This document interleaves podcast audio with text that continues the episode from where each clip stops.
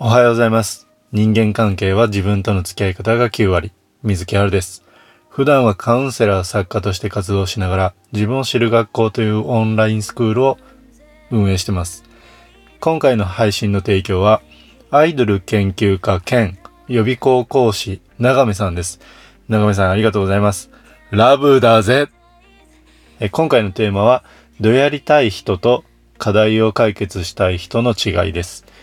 まあ、僕はですね、普段カウンセラーとして活動していると、こういう社会を実現したいんですっていう人と出会うんですね。で、こんな世の中にしたいんです。でも、認めてもらえないんですっていう相談を受けることもあるんですね。でなんでこんなに自分頑張ってるのにみんな認めてくれないんだろうというふうにまあ思っていて、えー確かにまあ寂しいですよね。うん、認められなかったり仲間が増えないと辛い。まあ、僕もですね、そういうふうに思った経験というのはやっぱあります。まあ、正直あるので、でもまあ認められないと、モチベーション下がるし、活動が止まりやすいとか、えー発信が止まりやすいとかね。でもまあもっと認められるために頑張らなきゃっていうふうに焦ったりとか、えー自分の時間やお金を犠牲にしすぎてしまうとか、えー自信が持てなくなってしまうなと。こういった問題を抱えがちだと思うんですね。でもこういう認められたいなっていう気持ちっていうのはですね、わざと思ってないですね。意識的に出るもんじゃなくて、なんとなくつい、えーなぜか湧いてくるっていうものだと思うんですね。認められたいなと。つまりまあ、あの、意識的にやってるわけじゃなくて、えっ、と、無意識レベルでつい思っているっていうことだと思うんですよ。で、この無意識っていうのはですね、えっ、と、過去の習慣から生まれます。まあ、こう言うとですね、えっ、と、何々ってなるかもしれないんですけど、まあ、自転車の練習するじゃないですか。最初ってこけますよね。バランスが取るの難しいとか、足の方を見たりとか、前を見るの忘れたりとかするじゃないですか。でも、慣れると、乗るのに慣れるとですよ。前しか見ないですよね。足元とか見ないじゃないですか。なんかこうバランスがどうだとか。こういうところっていうのは僕たちの無意識が補ってくれてるんですね。知らない間にやってるってことなんですよ。うん。この無意識で、えっと認められたいなっていうのを湧いてくるのも、まあこういうことなんですね。なのでまあ認められたいなっていうその根本的なその原因っていうのは、えっと認められたい気持ちが大きい、満たされていないっていうことだと思うんですよ。なので、えっとつい自分を消耗しすぎてしまったりするわけですね。でもまあ本音はですよ。こういう自分って疲れるな、嫌だなと思ってるかもしれません。変えていくためにはどうしていけばいいのかと。そこでですね、今回はこの解決策について一緒に考えて深めていきましょう。まあその社会が求めていることやその問題解決をする人ってやっぱりすごく素敵なことだと思います。だってですよ、まあそれで人々が生きやすい世の中になるから、やっぱり大事だと思うんですよ。例えばですね、まあ僕も、えーやっぱり公務員として働いていた経験があるので、そういう地域住民の人が多くないとですね、地域が活発にならないんですよ。えー全部役所がやらないといけない。えー公務員のマンパワー、財政を圧迫するわけですね。何でもやってやってっていうお客さん体質の住民参加。でもそれとも自分も何か町のために役に立ちたいんだよなっていう人が多いと、まあそういう人たちのおかげで、えっ、と、地域は助かるってことです。でも全部役所がやっちゃうとですよ、住民の人が参加できないので、横のつながりがないなとか、このままだとこの町って大丈夫なのかなと。この町はいいところですよと、まあ自信を持って言えないなとか、そういう風になっちゃうわけです。なので、えっ、と、社会のために活動する人っていう存在はすごい大事なんですね。ただまあ認められたいなっていうだけが、その思いだけが原動力だと、活動が続かない。辛くなるから。で、活動しようと思える理由がそもそも何なのかっていうのがとても重要なんですね。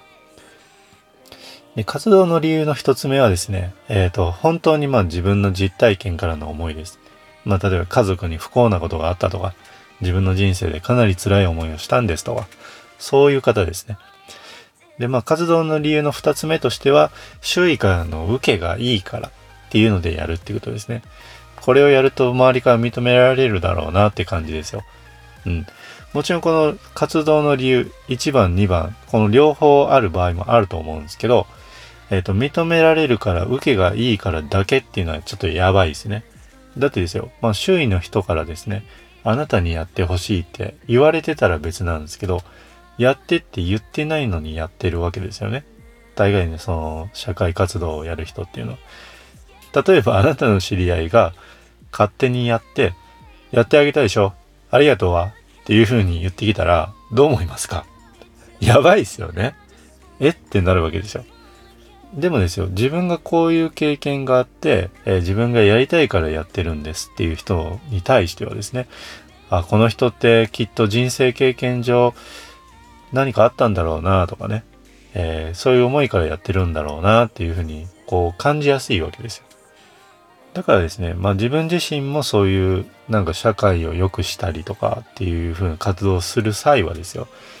えっ、ー、と、どんな人生経験があったかなっていうのを振り返ってみると、とてもいいと思うんですよ。うん。まあ、辛い経験とか忘れられないことっていうのはですね、どうしてもまあ避けられないと思うんですよね。人生を振り返ることにおいて。だからですね、そういうのをこう気づいたら、えー、しっかりメモして、えっ、ー、と、言語化しておくっていうことですね。人に言われたわけじゃないけど、自分がやりたいからやるんだというふうになるわけですね。まあその認められるためにやるのか、えー、それとも自分でやりたいからやるのか、このどちらを選択するのかってことなんですね。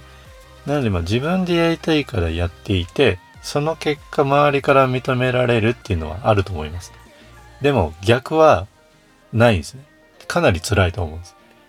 でもですね、自分から自ら行動できるようになるとですよ。それが習慣になると、まあ、自分の方向性について考えるし、分かってくるから、不安や焦りが少なくなるんですよ。進む方向が見えてるから、自分の時間を有意義に使えるんですね。で、楽しいし、えー、自分自信が持てる。そういう感じになるんですよ。まあ、自分で決めてやるってすごいいいことばっかなんですよ。まあ、あの、自己責任なんでね、その点については怖いとは思うんですけど、いいことも多いんですよ。なのでまあ認められるからやるよりもですね、自分がこれをやりたいと思ってやるっていうことを選択して習慣にして、それを無意識にすり込んでいくと、えー、長く活動が続けやすい。なおかつ楽しい。で、仲間が見つかるっていう感じなんですね。なのでですね、まず自分で決めてやるっていう風に、えっ、ー、と、切り替えていくためには、自分がこの活動をやりたいと思うようになった過去の経験や習慣は何かっていうのをですね、捉える必要があるんですよ。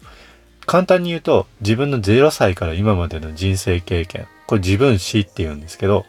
これを振り返って一つずつ捉えていくってことなんです。で、これやると、あ、だから自分はこれやりたいのかと、まあ、気づけるポイントが出てきます。で、まあ、その活動、これをやるんだと決めるじゃないですか。で、あとは、その、どういう戦略が必要なのかですよね。経営戦略だったり、サービスをどう届けるのかとか、で、予算はどうしたらいいのかっていうところを、こう、クリアしていけばいいわけですね。まあ、そういうふうに持続していくために何が必要なのかですよね。で、そのコアの部分、えっ、ー、と、その自分の人生経験、自分史っていうところについてですね。で、あなたもですね、この自分史って初めて聞いたなと。いうことはあると思うんですよ。で、これ明確にしていきたいけど、どうしたらそれできるのっていうふうに思ってると思います。なので、えっ、ー、と、こういうですね、えっ、ー、と、自分の人生経験を思い出すにはですね、質問を受けて考えることっていうのが大事なんですよ。それ必要になるんですね。なので、まあ、運営している自分を知る学校ではですね、あなたのこれまでの人生経験、えー、振り返る、えカリキュラムですね、これを用意していて、えっ、と、人生の方向性を明確にできるものになってます。えっ、と、就活生とか進路選択で悩んでる方とか、え、社会人でこれが、まあ、転職とかね、あのこれから仕事どうしていこうという方向けのものでもあるので、えこういったカリキュラムにですね、え興味のある方は概要欄から覗いてみてください。まあ、結論としては自分のことを知ってですね、で、どう進んでいくのかっていうのを、そういう時間を設けてもらうことが大事かなと、えー、思います、えー、今回も聞いていただいてありがとうございました。最後に、えー、無料メルマガのお知らせです。え今回のようなですね、仕事や人間関係の停滞感を打破する内容、え無料メルマガで配信させていただいてます。今ならこのメルマガでは、あなたからの質問や相談をお待ちしています。ぜひですね、概要欄から登録していただいて、えー、質問いただけたらと思います。えそれでは今日も最高の一日にしていきましょう。水木ハウでした。